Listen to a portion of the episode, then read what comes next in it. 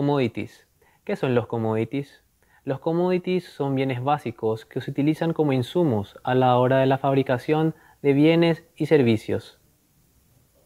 Esto significa que las empresas utilizan productos básicos en el proceso de producción para convertirlos posteriormente en bienes de uso diario que terminan en las manos de los consumidores.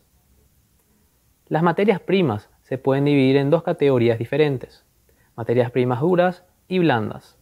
Las materias primas blandas son aquellas que se cultivan y no se pueden almacenar durante periodos largos. Por ejemplo, el grano de café, cacao, azúcar, la soja, el trigo y otros. Los futuros de materias primas blandas son más volátiles que otros debido a los riesgos impredecibles que estos implican. Esto principalmente se debería al factor climático. Por otro lado, también se extraen los productos básicos duros, como el petróleo, el gas natural y los metales preciosos. Todos estos tipos de productos son una parte importante del mercado de futuros.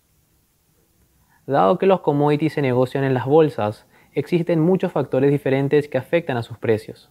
El principal impulsor de los precios de estas materias primas son la oferta y la demanda. La política, la incertidumbre económica y otros problemas como el clima también tienen un gran impacto en los precios de los commodities. En Paraguay, el sector agrícola, cuyos principales productos son los commodities, representa el 9% de la economía.